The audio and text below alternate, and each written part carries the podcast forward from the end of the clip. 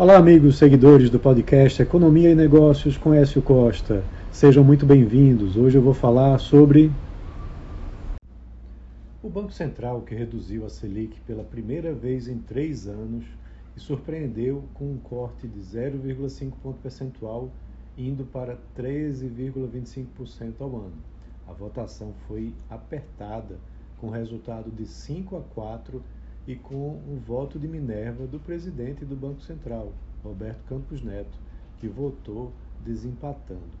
Essa foi a quinta reunião de 2023 e com a, decisão o mercado foi de certa forma surpreendido, porque esperava uma redução de apenas 0,25 ponto percentual.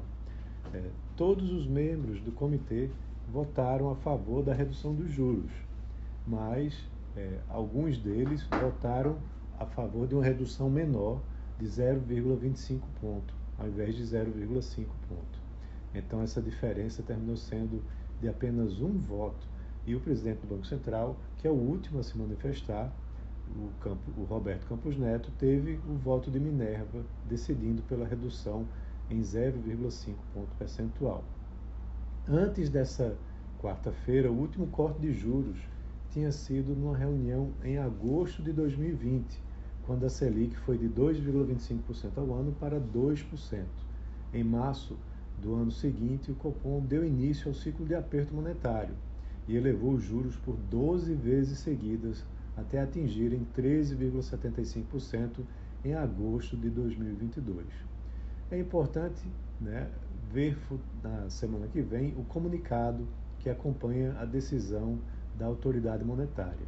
Mas uh, o comunicado breve que foi divulgado ontem fala que também deve haver novas reduções nas, nas reuniões seguintes. Então, isso é importante porque significa que a taxa de juros deve cair nas próximas reuniões do Copom e talvez caia para um patamar mais baixo do que se esperava o mercado. Né? Talvez também tenha indícios fortes da desaceleração econômica que o país vem sofrendo né? e com uma inflação já mais controlada do que aquela que estávamos vendo anteriormente. Então é isso, um abraço a todos e até a próxima.